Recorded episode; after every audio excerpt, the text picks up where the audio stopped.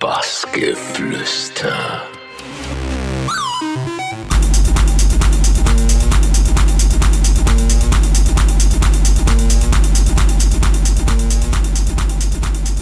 Ihr hört Bassgeflüster mit Sebastian Krode.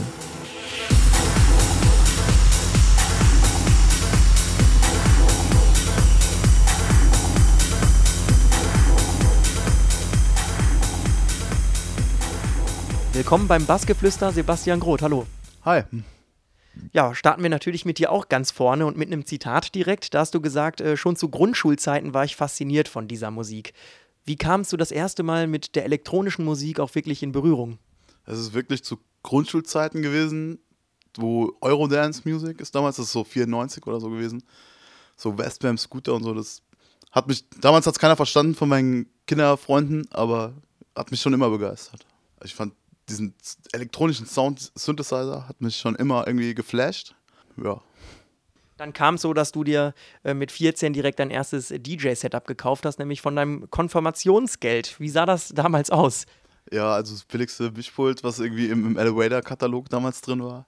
Und irgendwelche riemenangetriebene Omnitronic-Plattenspieler, die äh, beim kleinsten Berührung stehen geblieben sind.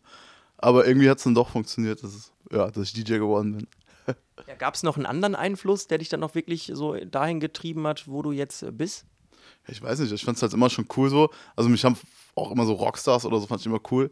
Und dann Mitte der 90er wurde ja auch Mayday und so im Fernsehen übertragen auf Viva.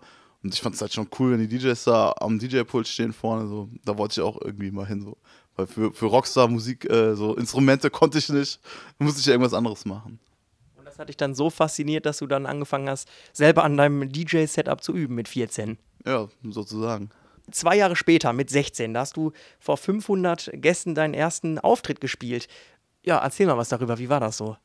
Ja, wie gesagt, so, äh, schon mit 14 angefangen, aber keiner bucht einen mit 14. Also hat man selbst eine Party auf die Reihe gestellt und äh, alle mit Werbung genervt und keiner wusste, wer dahinter steckt. Und auf einmal war die Party halt knallvoll mit Leuten. So, wir haben nicht damit gerechnet, war natürlich auch alles komplett illegal, aber ja, hat gut funktioniert, mehr oder weniger.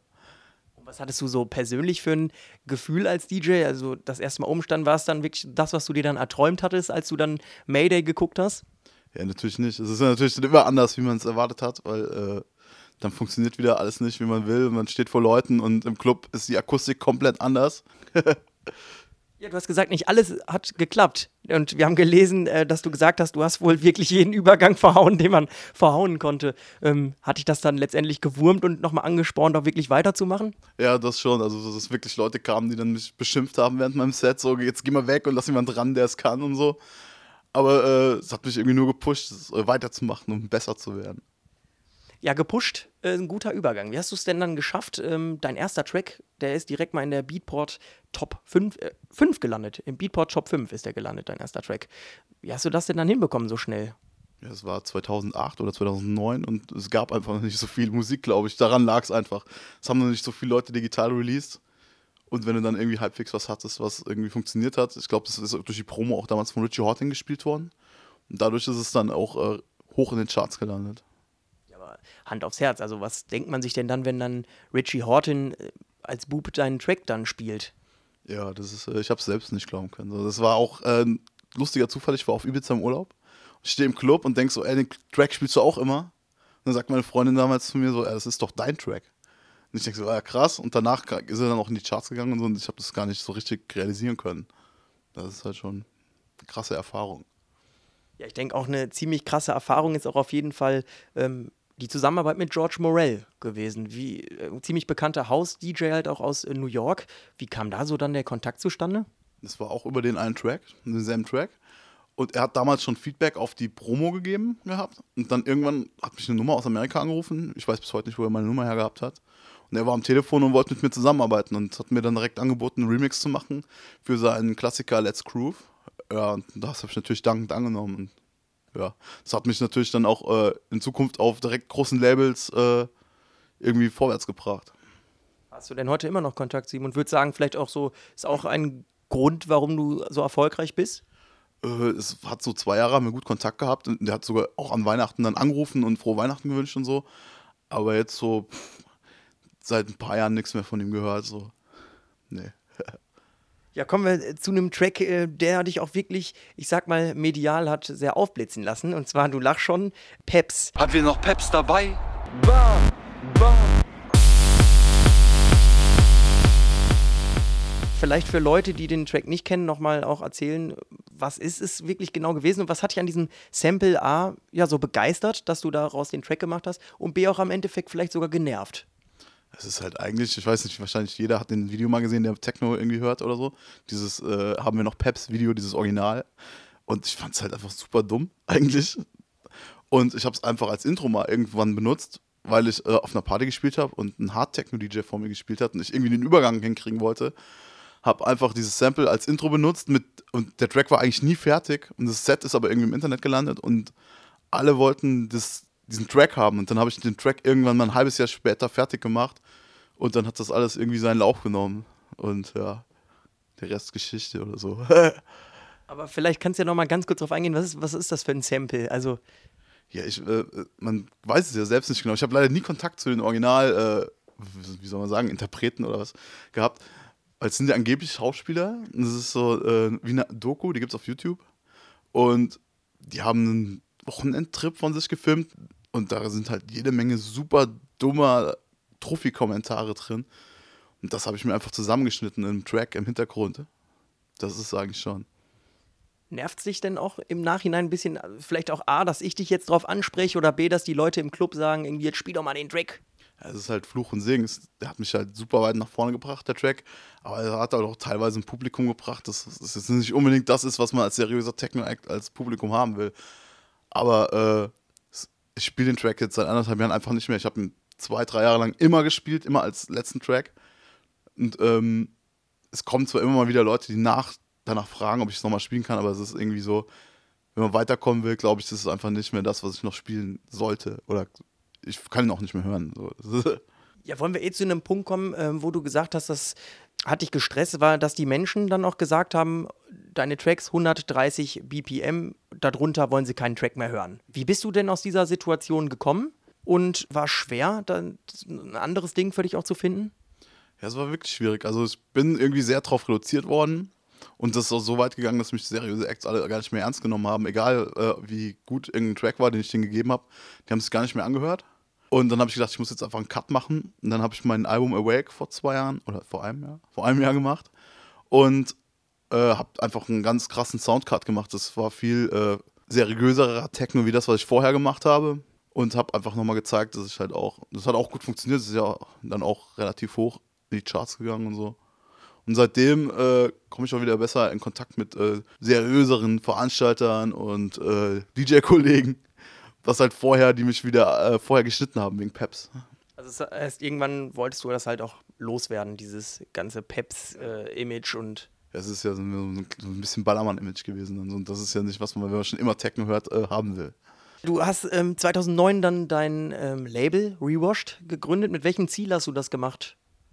Es war damals so, das war kurz bevor mein erster Track rauskam und aber man hat halt keine Labels gefunden, die was releasen wollten und dann sozusagen, damit man irgendwie was rausbringen kann und es damals einfach war, digital was zu machen. Und ich habe auch einfach Glück gehabt, dass ich damals Leute wie Niereich und so kennengelernt habe und die alle gerade aufstrebende Acts waren und das hat uns halt irgendwie alle gepusht damals.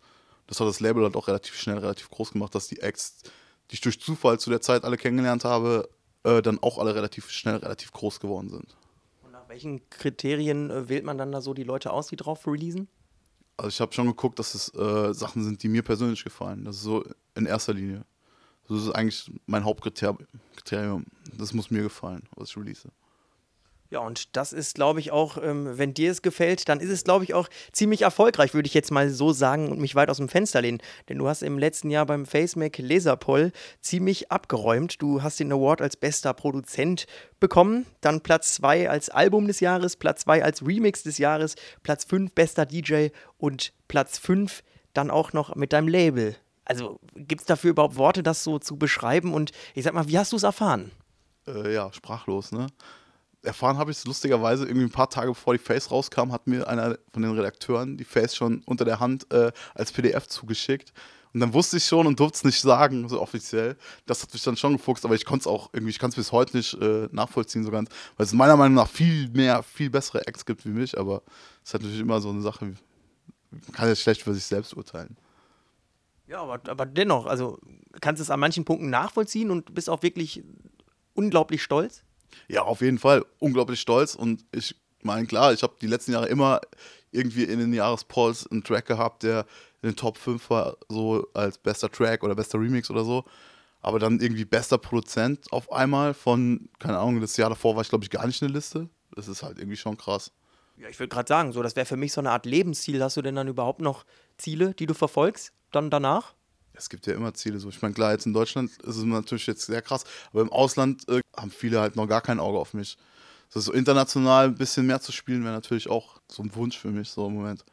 Ja, und dann haben wir noch einen anderen Punkt auf deiner To-Do-Liste gefunden und zwar heißt der Fitnessstudio. Jetzt die anderen, die dich nicht kennen, sehen es vielleicht nicht, aber ich kann sagen, ich glaube, der Punkt hat funktioniert. Wie wichtig ist dir Sport?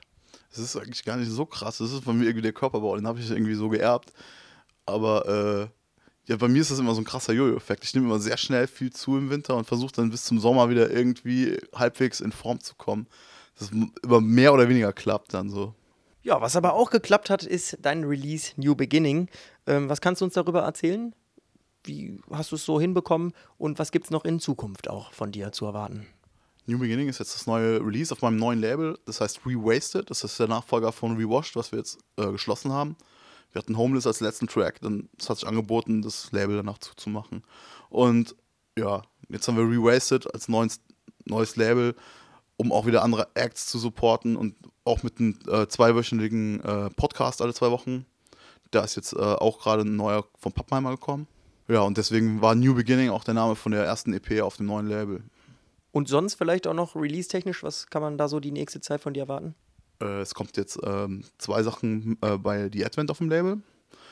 Einmal auf einer Compilation-Track, Diring heißt der. Da warten, glaube ich, auch schon einige drauf, weil ich ihn schon über ein Jahr spiele und eigentlich ständig danach gefragt werde. Der kommt jetzt endlich nach über einem Jahr raus. Und dann kommt im Sommer noch als Single äh, Feelings, den spiele ich auch schon eine ganze Weile, haben auch schon viele nachgefragt. Auch kommt auch auf dem Label von The Advent mit Remix von The Advent Industrializer, wo ich auch richtig stolz drauf bin. Ja, sonst kommen noch ein paar kleine Remixe, aber das ist alles noch nicht spruchreif. Aber es kommt auf jeden Fall jetzt im Sommer wieder einiges noch. Letzte Frage, wieso hast du dir denn so lange mit dem Track Zeit gelassen, wenn alle danach gefragt haben? Ist es dann wirklich, weil man das perfekte Label sucht oder auch, weil es sich nicht anders ergibt? Das liegt tatsächlich am Label. So. Also der Track ist, den habe ich schon letztes Jahr abgegeben. Das Label hat halt einfach so einen langen Release-Katalog und ja, es hat einfach so lange gedauert, bis es jetzt rauskommt. Also der Sebastian möchte euch nicht bewusst ärgern. Ja, ich glaube, dann kann man sich freuen auf die nächste Zeit und dann vielleicht auch noch ein paar Worte zu heute zu Augsburg. Da spielst du ja dann. Ja, ich bin sehr gespannt. Erstmal im Kesselhaus. Ich habe schon sehr viel Gutes gehört. War ja schon oft hier und habe hier schon wirklich richtig gute Partys gehabt. Also ich bin gespannt, was mir heute erwartet. Aber ich habe gehört, es wird richtig gut. Ja, dann freuen wir uns auf den Abend, Sebastian, und wünschen dir natürlich ganz viel Erfolg mit deinen weiteren Releases, Gigs, was auch immer. Alles klar, Dankeschön. Bassgeflüster.